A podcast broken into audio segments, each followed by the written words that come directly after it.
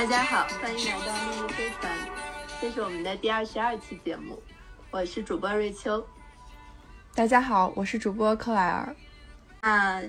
今天呢，其实我们想跟大家讨论一下跟互联网大厂相关的一些话题。其实最近关于互联网大厂有挺多新闻的，像可能大家也关注到了，比如说前一段时间，呃，传出来的腾讯的裁员、阿里的裁员，然后很很最近的时候又有美团的裁员，包括京东的裁员的一些新闻都会被爆出来。那其实呢，在前几年，大厂还是一路高歌猛进的，特别意气风发的这样的一种状态，也是很多年轻人都非常向往。然后好像就忽然之间，在一夜之间，他们就进入到一种这样子的下行的局面。所以今天很想，呃，跟我们的嘉宾一起来聊一聊，在这种下行的环境里面，甚至是开始裁员的环境里面，在大厂工作是怎样的一种感受。跟以前一路上行高歌猛进的年代有什么区别？那今天呢，我们请到了一位嘉宾，他是在大厂体系里面工作的，他说我们可以叫他李工。那欢迎李工今天来到我们的节目，请李工和大家自我介绍一下吧。欢迎欢迎。Hello，大家好，嗯，我是来自某也不能叫大厂吧，小厂的这个打工人。嗯，大家可以叫我李工。然后呢，之前我是在这个房地产工作，然后呢，在这个去年吧转行到了这个互联网。嗯，所以呢，其实对刚才有提到的这个互联网，包括之前的这个地产这方面呢，其实工作的这个感悟还挺多的。所以今天也呃希望能将自己的一些感受分享给大家。好的，欢迎李工来到我们节目，再次欢迎，谢谢。我们刚刚在播客开始之前，在这里开玩笑说李工具有丰富的 在裁员的环境里面工作的经验，是吗？因为之前在地产，那地产大家也都知道这两年是个什么状况，然后现在来到了这个互联网。李工，你觉得就是总体上，你加入这种互联网行业？嗯，跟你之前在地产有什么特别的不一样吗？嗯，其实说实话吧，我觉得，呃，有时候开玩笑嘛，说我是行业明灯，去哪儿哪儿倒闭的感觉。呃，呃，这个这个，呃，但是呢，其实我觉得并不是因为我去哪儿哪儿就不行了，而为本身这个时代其实它就是这样子的。整个一个大背景、大环境下，其实不光是地产跟互联网吧，其实所有的这个行业都处在一个下行的阶段吧。不排除就是某些国家扶持的，像芯片呀、新能源。那除了这些之外呢，其实很多行业都遭到了这个打击，尤其是在这个疫情之下。嗯，所以呢，其实嗯，在这两个行业，我都是能感觉到大家。压力都很大，身边的每个人其实都很焦虑，因为已经不再像过去的十年、二十年前发展那么迅速了。每个人感觉就是怎么说呢？呃，头秃吧。嗯，那我不知道，就你的观察来看，现在的年轻人还想要去互联网大厂吗？因为在前几年的时候是非常非常火的嘛，然后很多人都呃挤破了脑袋想去互联网，就是这种大厂，就像在之前大家都很想去大型的外企是一样的。然后我那天还看到一个说法，说现在零零后。基本上就分成两种，一种是躺在家里梦想有朝一日能暴富，然后另外一种就是完全躺平。我不知道，就从你的观察来看，你觉得现在年轻人还想还想加入大厂吗？嗯，怎么说呢？其实我感觉就是从现在来看的话，呃，互联网、还有金融、还有地产，实际上还是属于整个的这个行业里面的比较。嗯，靠前的吧，就是薪资水平来说，所以还是有很多人会想，就是进大厂去来镀一层金。然后至于后续的发展的话，可能他们就会考虑说，有了这层履历之外，再出去，呃，去到别的行业啊，甚至是自己创业，因为这样的话，在大厂会有一些资源嘛。嗯，但是像你刚才说的，的确就是零零后之类的，因为他们毕竟出生的环境可能生活条件比我们要优越很多，他们不会想着说那么拼命的去工作吧。所以你说的这种现象也是存在的。我觉得就是一半对一半吧。像我认识的人还是觉得哇，你进了大厂，觉得好厉害呀，他们也想进去啊，怎么怎么地，大家还是会有一些向往跟期待的。所以这种光环依然存在的吗？就是大家依然会说，哎哎，我不知道你们有没有看过那个段子，就是前一段时间有人说，呃，什么晒字节的工牌儿，然后因为 有这个工牌，就是代表着一种这个光环的象征嘛。然后那那现在的这个环境下，像你说的，还是有很多人很向往进入到这样的一个大的互联网的大公司里面去。那这个光环现在依然还存在吗？就大家还很向往这种，嗯，big name 啊，然后这种大公司的名号这种东西吗？嗯，我觉得还是有的，因为其实进到这种大厂里面。可能不仅意味着你会拿到更高的这个薪资，也意味着你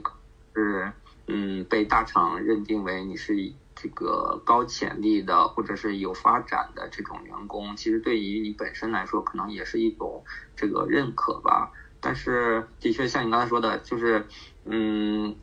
可能现在很多人也对这样大厂的这种名声就是比较抵触嘛，因为都觉得啊，你进去了之后可能。呃，其实真正学不到什么本事，可能学的很多都是所谓的呃逻辑能力或者沟通能力。真正做事儿的人或者不多，所以有很多大厂出来的人去到一些别的企业的之后，那些企业的人其实对大厂出来的人是很反感的，就觉得他们嗯瞎掺和瞎搅和，总爱把自己的这个呃把别人的这个工作当成自己的来去给老板来去讲，所以呃。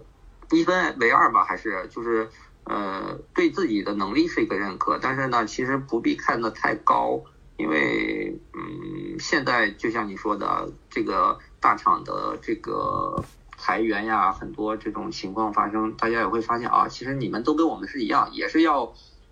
被资本家剥削的，也是要呃会有这种失业的风险的，嗯，大家其实都是打工人嘛，嗯。同意，我觉得就是随着这个工作环境的不断的变化。就大家的确会有这种感受，就像对于外企的这种看法是一样的。可能最开始的时候，从你你比如说有这种大型跨国公司的工作经验，然后出来的人，大家都会普遍认为，那这些人会能力很强，然后他们很厉害。但是就像你说的，可能现在这个年代，我们再去看这些人，那反而是很多企业的雇主会认为，这些人只有平台的光环。然后，或者是呃，甚至像你说的，他们只会一些逻辑的思考呀，然后包括呃这种所谓的系统性的一些思维啊，但是在真的要打仗、什么冲锋陷陷阵，然后真的做成什么事情上面，反而是可能不如这种中小型企业或者是民营企业出来的人。所以我觉得你这个说法，就随着随着这种时代的不一样，它是。有很大变化的，也挺影响在市场上面各种类型的不同的公司的口碑都是有所变化的。然后其实，那我们刚才上来主题就提到说，呃，最近有很多这种大型的互联网公司都在裁员嘛。这个其实对于像我自己本身不是在互联网工作的，对于我这样的一个局外人来说，其实我是很震撼的，因为在我的认知里面，这些大规模的公司像。呃，BAT 啊，然后什么京东、美团啊这种公司，他们就是，呃，很厉害，很厉害。然后在这个现在的这个环境里面，他们就肯定属于这种第一梯队的，发展很好的。但是忽然有一天，就纷纷的看到连这些公司都在裁员。那其实也想，呃，李跟李工来聊一聊，就是。你在身处这种漩涡里面吧，就作为一个员工来讲的话，你会觉得说对自己有什么影响吗？看到这种大环境的下行，嗯，首先呢，还是觉得有一定的危机感的，因为呃，不管是是不是自己的业务这方面出现裁员呢，还是整个公司整体的这种裁员，嗯，其实。对大大家都是一种这种，嗯威慑吧，因为比如说你真的没有做好呢，然后这条业务线它对公司没有什么价值，那的确就是会受到这个影响跟波及。然后第二呢，其实有时候也是觉得，嗯，这是正常现象吧，因为任何一个企业不可能去无限的扩张跟发展，不管是从自身的角度，还是从就是国家的这个层面吧，因为包括互联网，其实这几年国家监管的很严嘛，就是禁止这种呃垄断呀、寡头这种产生，然后呢，那其实。它就会有这种现象，也就是说，我觉得这以后可能都是一种常态。每到一定的时间点，就会有这么一波啊所谓的优化裁员的一个动作在里面。所以，嗯，还是要有危机感，但是没有必要说特别重视这个，嗯，说是啊，是不是要踩到我了这样子？因为其实本身大家的。嗯，想法都是这是一份工作，那如果这里真的做不好，或者是说不需要我了，那我再去换到另一个行业、另一个公司也不是不可以。那可能嗯，过程当中会有一些痛吧，但是嗯，我觉得还是不要太放在心上。就是大家老是搞什么三十五岁焦虑什么的，其实呃，真的是很影响每个人的生活，我觉得。嗯，我觉得你的心态还挺好的，就是比较积极、乐观、理性的。对，因为我其实呃也是经常会吐槽嘛，但是呢想一想，就是觉得，呃，这个环境就是这样子嘛，就是嗯，可能不，可能哪天是我，那也有可能哪天是你，就是呃这个不是自己能去掌控得了的，那不如就就这样先干着呗，然后。呃，船到桥头这个自然直，车到山前必有路，所以嗯，放放放松一下吧，就是或者是说躺平，就是到到了自己那就到了，拿钱走人呗；不到的话，那就继续上班喽，继续搬砖。嗯，这个心态挺好的。哎，Claire，我记得你之前说你在 Uber 的时候也经历过那个时候 Uber 的裁员。那个时候就是心态上面会有什么影响吗？嗯，我我我是二零，我们公司是二零二零年吧。其实之前一直有裁，但二零二零年因为疫情的影响，使得就是我们的出行业务、打车业务受到了比较大的重创，然后就是整个公司的收入，呃，就是没了很多很多，然后。嗯，其实裁员的本质是什么呢？就是裁员的本质就是说，他想砍断那些占用资金量比较大、产出比又比较低、见效又比较远的业务，然后他试图把这个有限的资金重新聚焦在主业上面。然后当时，嗯，但是但是你知道的，就是说员工工资其实是。占用资金量就是企业资金量其实是很大的，所以说裁员能够确实短时间内嗯减少一些企业资金的压力，嗯，当然它可能带有各种各样的负面效应，就是比如说这个员工都在焦虑啊，或者是说士气啊，使得就是说你嗯。要花很长的时间再去，就是说提振员工的士气。当时的那个环境下，嗯，我们就是有听说要裁员，就是也会有一些焦虑。但是当时我觉得，呃，我的心态还可以，是因为，嗯，一般裁员，我觉得他会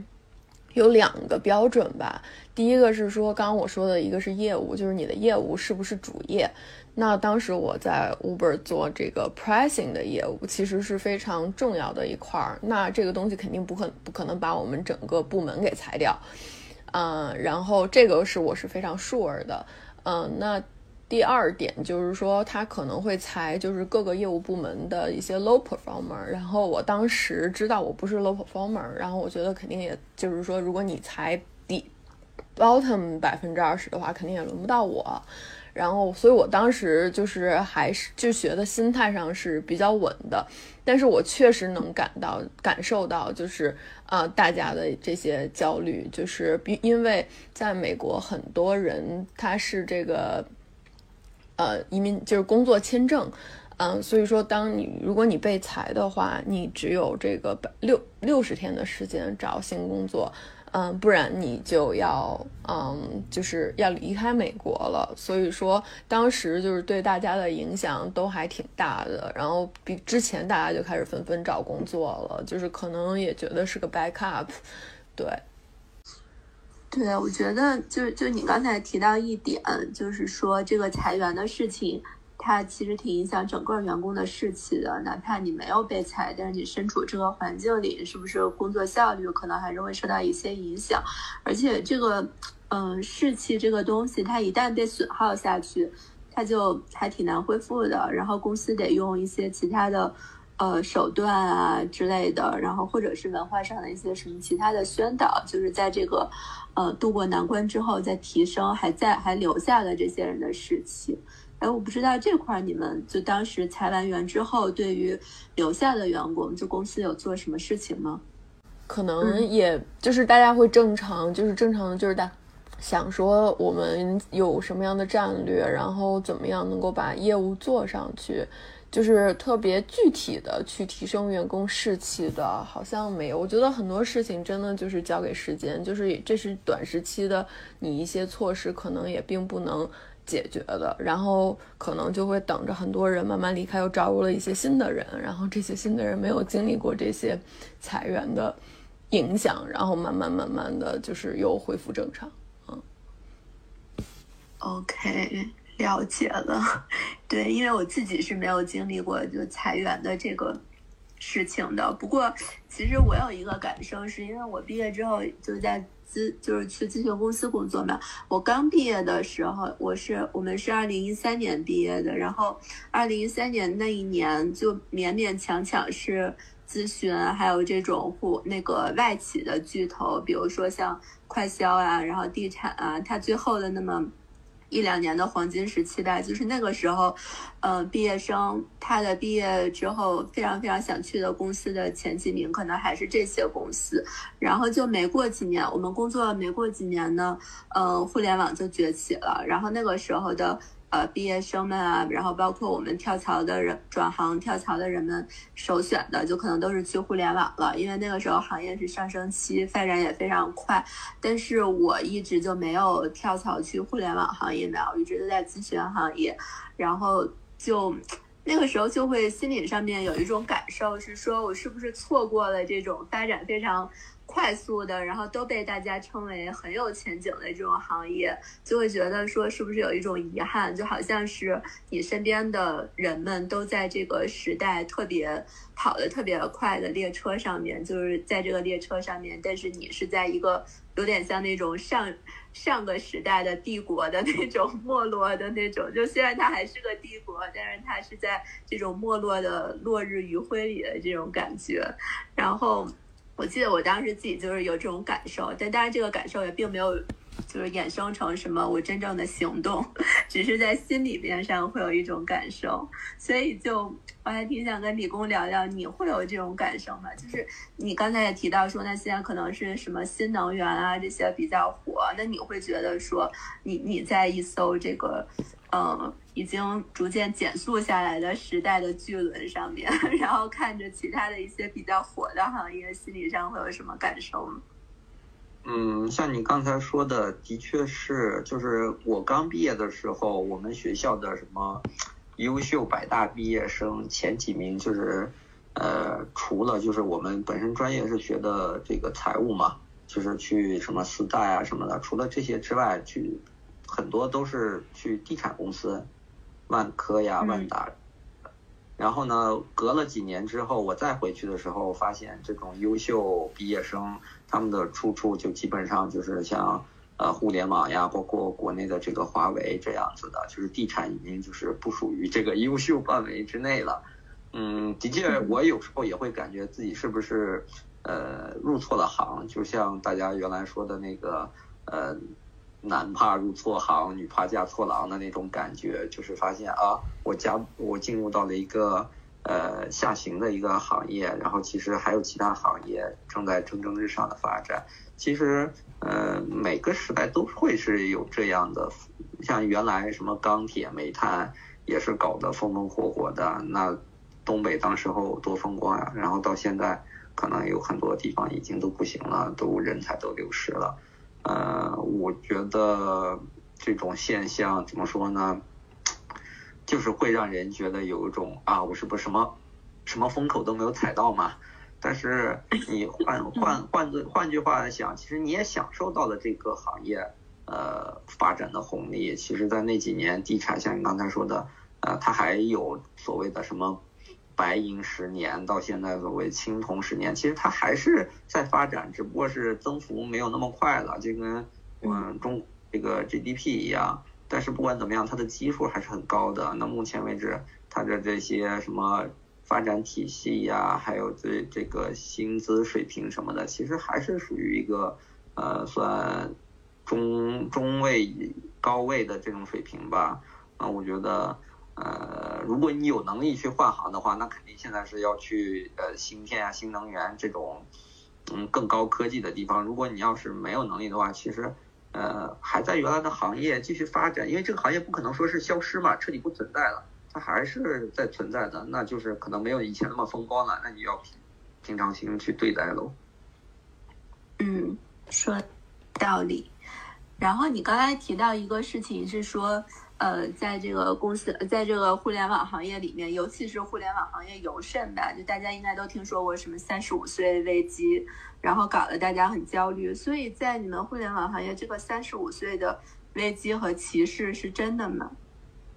嗯，我觉得应该是存在这种现象的。虽然我身边可能我感觉，嗯，好多都在三十五以上了，然后。嗯，但是毕竟，嗯，怎么说呢？我财务嘛，跟那种 IT 什么的还是不太区不太一样的。财务可能是一个更吃经验的一个工种吧，所以年纪大点儿并没有什么坏处。但是有些这个工种，像这种程序员啊什么的，他的确需要耗费你大量的这个体力跟这个精神吧，所以可能过到一定。年纪过了一定年纪之后呢，人的这个嗯身体的确是会衰老的，那就是会有这种情况产生，可能觉得啊你这个人已经跟不上这个这个公司这么高强度的发展了，那就可能会出现这种瘫痪的这个情况。但是我觉得呃不一定是三十五，因为现在其实我感觉就我目前身边的这个现象，我感觉可能会更年轻化一些，就有好多部门。可能三十，这个就会卡这么一个年龄吧。然后三十五以上的确是，呃，除非特别高量级的人会考虑什么在外招啊之类的，剩下的可能就真的是会出现，嗯，三十五以以上的就不要了，就是可能合同到期就不续签了或者怎么样。的确，这种现象是存在的，要不然也不可能出现这种网上传的这种三十五岁焦虑。哇，我觉得听你这么说还挺恐怖的。这个事情，就是如果我是一个程序员，然后三十五岁，我到了三十五岁又没有在公司升到管理岗的话，那很可能公司就不跟我续签合同了，然后我找别的工作，别的公司也不要我了，就会出现这么残酷的情况吗？这种可能就是出现所谓的大鱼吃小鱼嘛，因为比如说你在大厂，你做到一定阶段了，然后呢？呃呃，你你属于一个被汰换的这个一群体，那么你可能就会离开这家公司，去到另一家稍微小一点的公司去做一些管理层呀，或者是这种嗯高级别的技术人才。那那原来的那个公司里面的人可能就会被你顶替掉。这个我觉得，嗯，这是属于正常现象。但是的确，呃，对于年纪稍微大一些，然后有家庭的，然后又不能就是。像那种年轻人一样全身心的卷在厂子里面，的确是嗯有这样的风险。因为呃我看到很多这种程序员的确是很辛苦的，然后有时候通宵好几天，然后还有什么项目组什么二十四小时就在一个那种会议室里面一直都待着，真的是很辛苦。所以这种身体透支本身也是不可持续的。所以到了一定年纪，我觉得他们自己也吃不消。所以可能正好公司有这样的借口那样的借口，就就一并就是嗯进行优化了，就是这样。嗯。但其实这个事情我一直都不是很理解，就为什么是因为国内的劳劳动力太过剩了嘛？这样子就会对大家的形成一个特别强的挤压，然后就把这个年龄压缩的越来越低。那如果说程序员都很辛苦的话，那国外为什么就会，呃，一直出现说这个程序员可以做很久很久啊，然后做到四五十岁也没有问题啊？他一直做一个程序员，那如果是。嗯，这种程序员他做到四五十岁的话，他的工作还跟他原来年轻的时候写代码的工作是一样的吗？就他还能在年纪大的时候还能胜任原来的这种工作吗？就克莱尔，你觉得呢？哦，我觉得三十五岁其实在国外呃好一些，尤其是就是在硅谷这边，就是我能看到公司里边很多三十五岁以上的。嗯，这种呃程序员，嗯，我觉得是因为，嗯，一方面是你说的，就是国内可能人才太多了，所以就是慢慢的就卷起来了。然后在硅谷这边，永远就是因为很多很多的机会。然后现在，尤其是现在，就是完全是这种雇员市场，就是很多很多的公司，他们都有很多。很多的项目需要做，而程序员是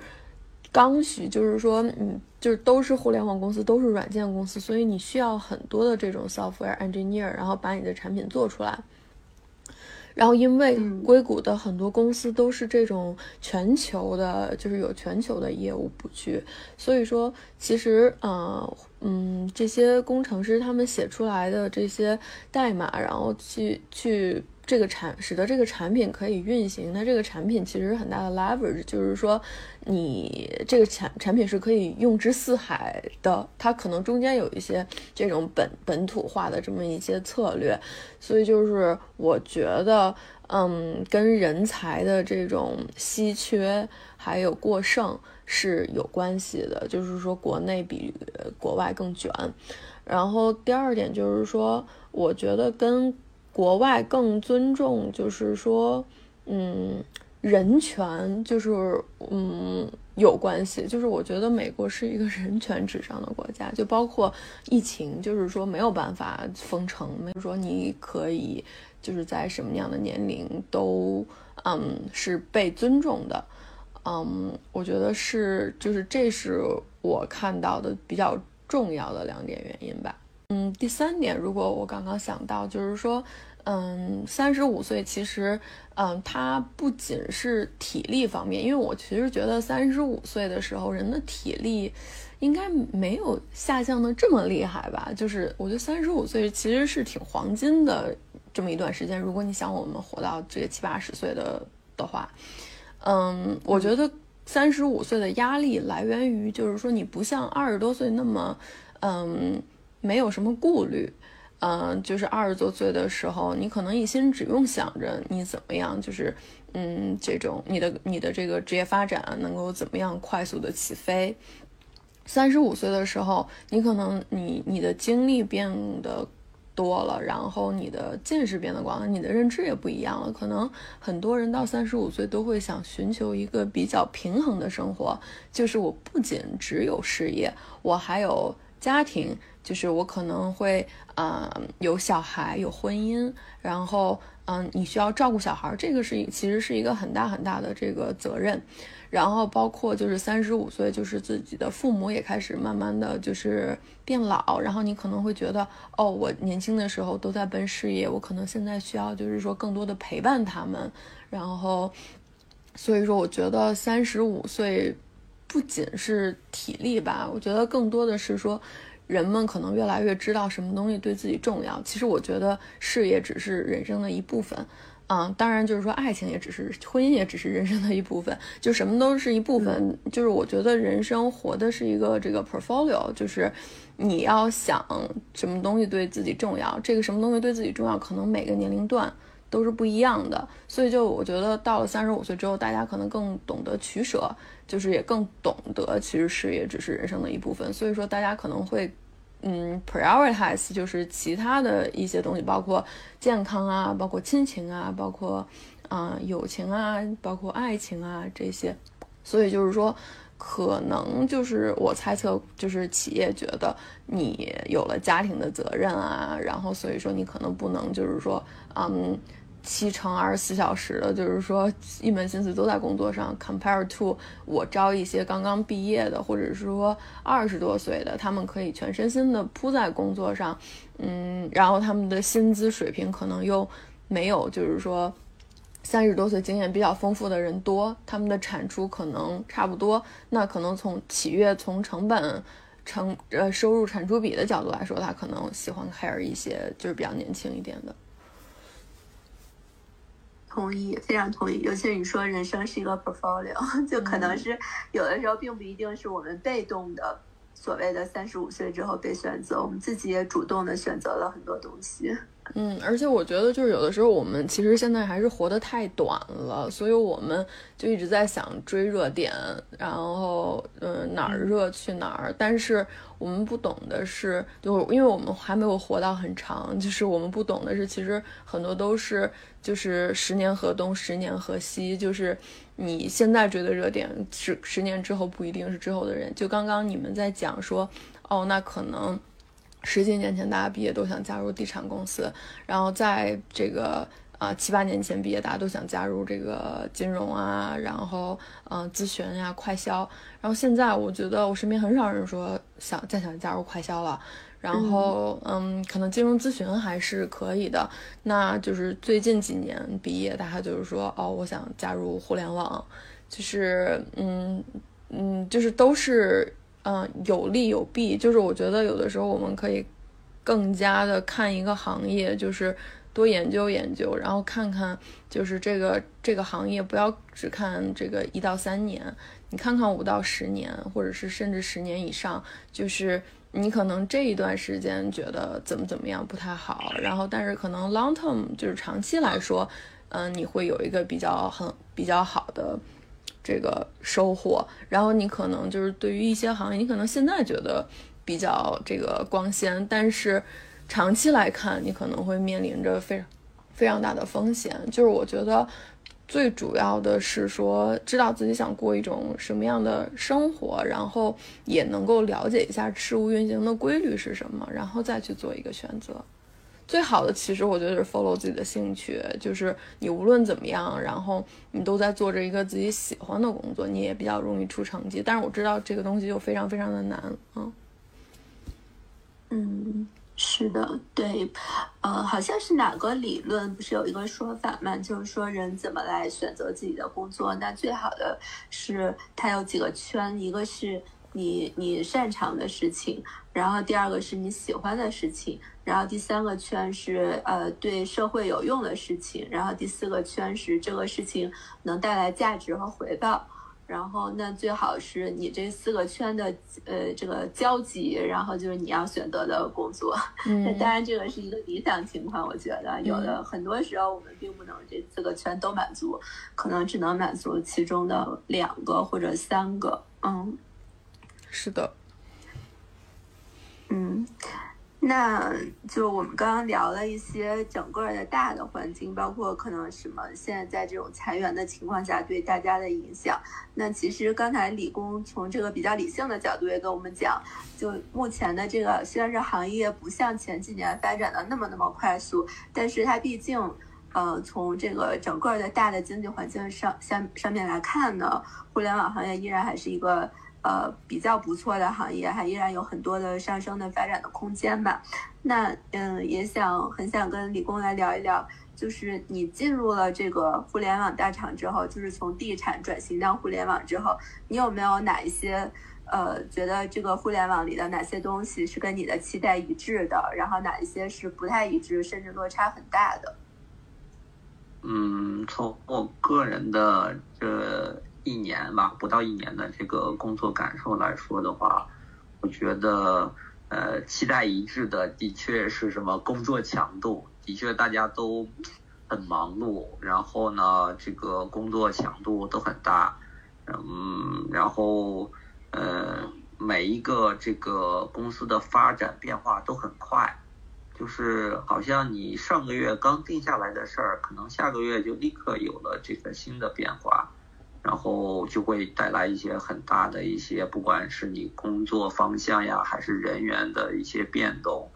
那落差方面呢，其实也有很多，就是发现，呃，有很多怎么说呢，制度呀或者体系实际上是不完整的。嗯，虽然说互联网好像已经发展了比较长的时间，但是呢，其实有很多很多都是业务方面一直在快速的推动，在快速的跑。其实背后整个就是我们所谓的一些中台呀，或者是这种职能部门的一些支撑还是比较薄弱的。就是我进去了之后，我以为，呃，互联网企业应该是一个系统化比较高的一个。呃，行业企业吧，然后但是呢，发现进去之后啊，有这么多还需要人工来去操作、来去做的一些东西，就觉得好像我原来的地产行业也没有那么的不堪，就是有这种想法，然后就觉得哦，又要回到自己可能刚毕业那会儿的感受了，就是有很多东西都要去来手工来去动，就是哎，这不是一个。呃，技术时代吗，这不是一个技术企业吗？怎么还有这么多人工的东西？就觉得还挺诧异的。这个的确是在工作方面的一个落差吧。然后还有关于人际交往的话，其实也有一些落差，因为。地产呢，其实是一个很讲这个人际关系的一个行业吧。就不管是你企业跟政府，还是企业内部的各个部门之间的沟通，好像总会讲一些江湖义气、称兄道弟这样子。但是进入互联网呢，就觉得哦，大家还是比较，呃，有距离感的，比较生生疏的。因为不管是从这个。人员流动呀，还是从这些部门分工、部门的 KPI 来说的话，其实有很多部门它是比较独立的，就是你跟我没有什么关系，我也用不着跟你去这个攀亲攀故的这种感觉，所以呃，就是沟通起来还是有时候会觉得挺耗时耗力的。那这个其实对于刚转行之后进到这家企业来说，其实适应起来还是挺痛苦的。这是我就是进去之后发现，嗯，落差还是比较大的一些方面吧。嗯，你刚才说的就呃，当时还没有进去的时候，本以为互联网都发展了这么多年，而且作为一个很先进的行业，可能以为他们有一些先进的制度啊，然后系统的流程啊这些东西，但是进去了之后发现也并不是这么回事儿。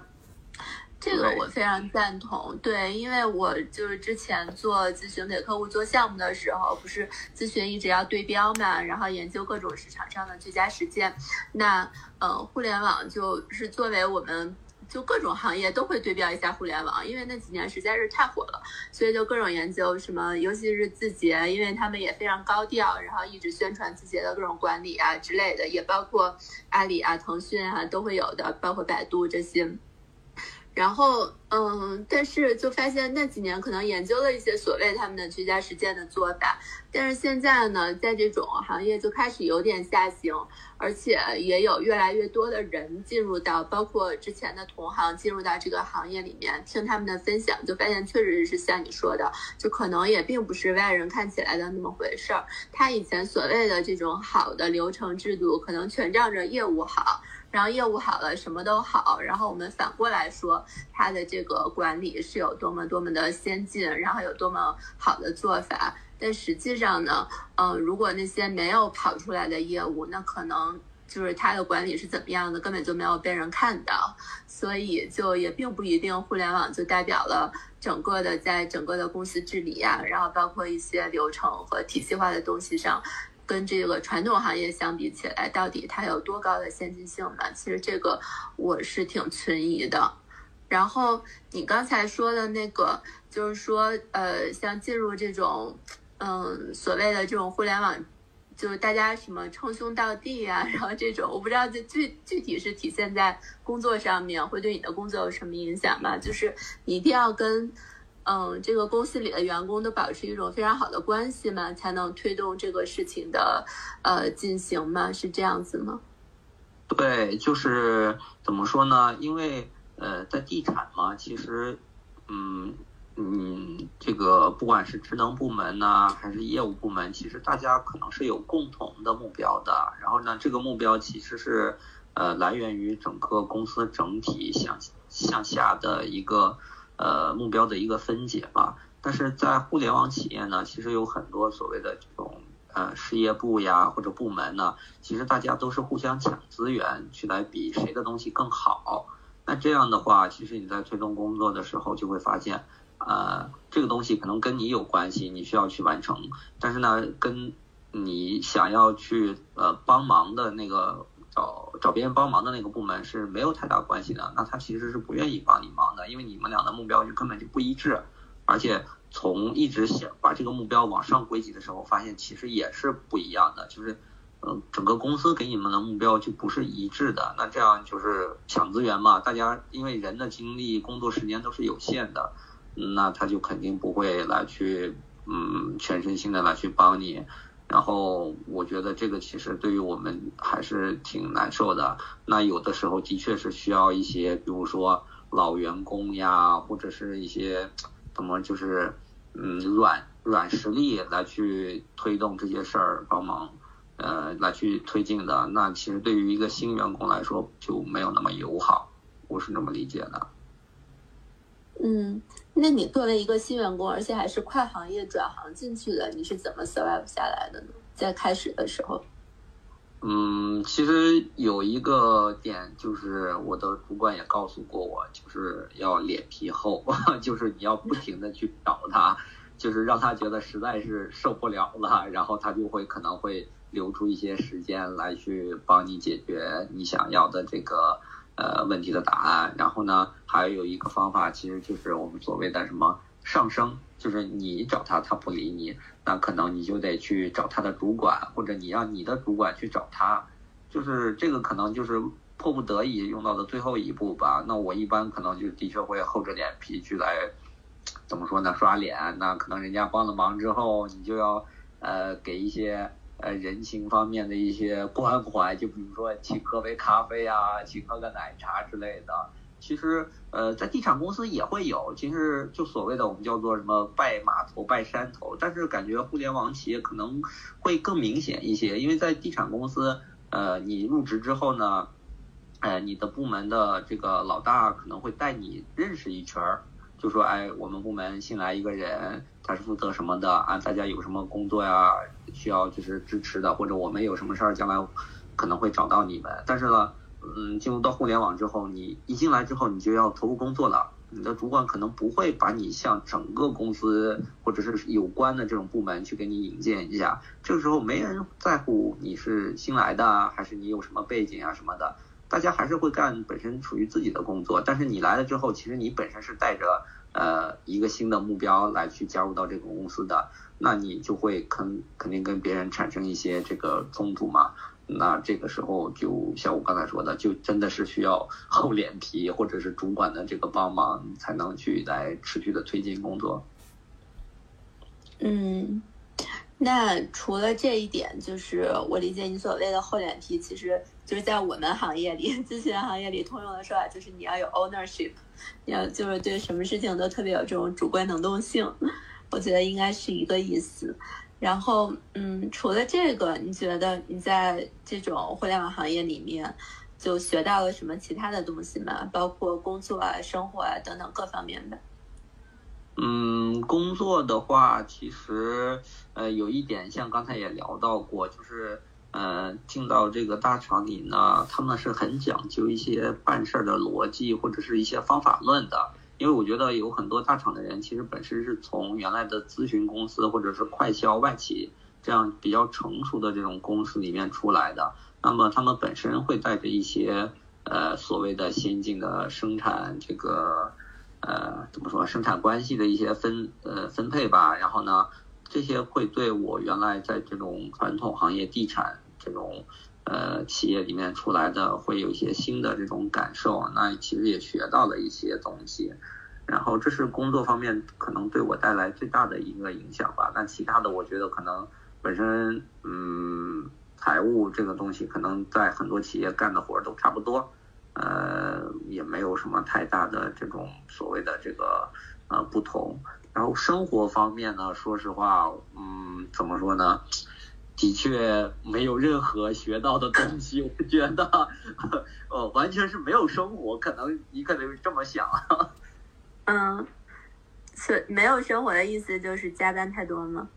对，就是我们开玩笑嘛，就是为什么要叫大厂厂工呢？就是你一睁眼，可能你就是要上班，然后呢，你下了班之后，可能就是要回家，每天就是两点一线，然后呢，你的吃饭，包括你的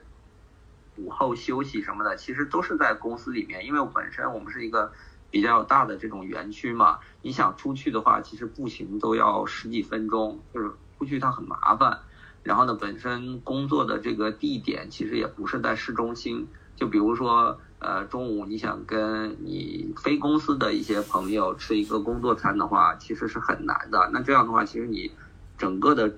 嗯，工作日周一到周五基本上你就会被束缚到这个厂子里面，那其实就只有周六日你可以。呃，有一些这个个人的一个生活吧，但这个其实你本身在其他的行业，周六日本身就是你正常的这种安排。那工作的话，其实就真的只有工作了。嗯，了解。那嗯，因为就是理工平时还是比较 善于吐槽的一个人。如果要是你呃，就是要让你说互联网的这种两个。最想吐槽的槽点，你觉得是什么？在适当不暴露这个太多隐私的情况下的槽点？嗯，真要说吐槽的话，其实还是有很多的。但是我最想吐槽的，其实就是怎么说呢？呃，就是有种莫名的优越感，这个会让我觉得很不爽。就是我觉得大家好像没有必要把自己。就是打造成一个高高在上，一个有这种所谓的这种呃神话般的一个形象吧。因为其实我们也知道，呃，就是没有成功的企业，只有时代的企业吧。那现在可能是你发展的好，那可能过十年五年是别的这种行业发展的好。嗯，没有必要把自己就是。向外人说，哎，我们有多好多好。这个其实我有些进来之后，我发现好像大家都有一种莫名的优越感。这个的确，嗯，让我觉得很震撼。然后还有一个就是，呃，有些人比较冷漠吧。我觉得就是像我刚才说的，可能本身跟自己的什么 KPI 是没有关系的。但是，呃，我觉得有时候也没有必要做成这样。就是比较冷冰冰的这种感觉吧，包括其实，呃，厂子里面还是有很多我觉得是一些高素质的人才，但是其实看你日常的这种行为之类的，发现好像呃很多人都是叫什么精致的利己主义者吧。那我觉得在我们呃这个平常接受的这种传统的教育里面，这种。有是有一些冲突跟对立的，我个人是觉得感受也不是很好。嗯，你说的那个第一点就是有很多优越感，这个事情我还是第一次听说，因为可能之前就是大家总是像呃你我们之前说的一样，就打趣嘛，就自黑，然后说自己是什么那个大厂打工人啊之类的。但是我还是第一次听到说，原来真的是这么多人都觉得。自己有一种这个莫名的优越感。我我也觉得，我也很惊讶，就是大家的优越感体现在什么方面呢？什么使得大家有优越感呢？就是比如说嘛，呃，现在已经是一个所谓的行业龙头，然后呢，包括觉得自己的制度呀、这些发展呀都很领先，然后呢，就会不由自主的对同行或者对整个。呃，社会的一些东西就会指指点点，就觉得自己的一些东西都很先进嘛，然后那对方应该怎么怎么样，就是这样子的话语吧，就是会在内部的这种嗯贴吧里会出现的很频繁，就即便是呃遭受到这个可能政府的这种监管之下呢，还是有人会觉得呃自己没错。都是一切都是因为可能我们太强了、太厉害了而 造成的这个呃被被被制裁啊或者被监管的这样的一个情况，所以我是很很惊讶的。我以为大家都会觉得，呃，是有一些反思呀或者这样的，但是有很多人从我看到他们的这个表达，我觉得，呃，他们就是有不服的这种情况，就是觉得自己做的没错，所以我觉得就是还是很诧异的。嗯嗯嗯，用平台的光环错以为是自身的能力。对，就是嗯，反正我觉得，嗯，他们应该是的确是享受到了太长时间的红利吧，觉得就是真的是都是自己做出来的，其实有很多其实都是这个时代赋予的嘛，嗯。然后就你刚刚李工，你刚刚提到一个事情是说，呃，就是大厂的这个各种的制度啊，没有你想象那么完善。我觉得，因为你是做财务的嘛，可能你对这个感受会尤其的更明显一些。那，嗯，我不知道，就是作为你就是做这种财务，它本身就有这种建设制度，然后搭建体系的这样的一个岗位的职责。那么你在呃像这种已经快速发展，然后也获得了很多成功的经验，跑得还挺快的一个企业进来之后，然后发现有很多东西，呃，它都是不健全的。我不知道是不是有一些东西甚至要从零到一的搭建起来。那就是这样的一个情况，嗯，怎么讲呢？就是对于个体来说，或者是对于里面的一个部门里面的一个员工来讲的话，呃，这个工作是怎么来开展呢？或者是他应该从何做起呢？就这块你有什么经验可以分享分享吗？嗯，首先呢，还是怎么说呢？呃，以这个借鉴为主吧，因为本身我是从这个地产行业出来的嘛，那已经有的一些体系跟制度还是可以去利用的。其次呢，就是看整个加入到这家公司之后呢，这家公司。原本的一个业务发展情况，因为本身其实这个制度不一定是用于监督这个业务的，也可以是用于服务这个业务的，那还是要贴近业务嘛，去想想他们到底想做什么，他们做这些事儿的时候会有哪些风险呀？这些去，嗯，你可以用制度，包括一些体系来去规范它，那的确是一个从零到一的一个过程。呃，免不了就是大家业务跟这个财务互相撕扯呀什么的，呃，其实中间过程还挺挺反复的，因为有的时候你管的多了，他们就会觉得，呃，你这是在阻碍业务发展；然后你管的少了，你的老板又会觉得你这是这个这个放任业务的这个发展。因为有很多人都会天生的，就是财务会对天生会对业务是有不相信、不信任的这种感觉在里面的。所以，呃，怎么说呢？其实还是就是第一要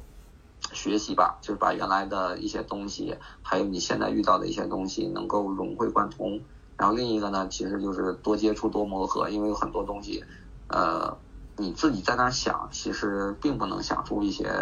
呃方式方法的，还是要多跟业务去去来碰撞，产生一些火花。那这样的话，你可能才会发现啊，原来这个事儿。可以用这种方法来去解决，来去管理，嗯，我觉得是主要是这两方面的。嗯，好呀，我觉得是两个挺实用的建议。这就是我们本期的节目了，然后非常感谢李工的来访，然后我们这期节目就这样结束啦。好，感谢李工，再见。好，谢谢，嗯嗯，拜拜。再见，拜拜。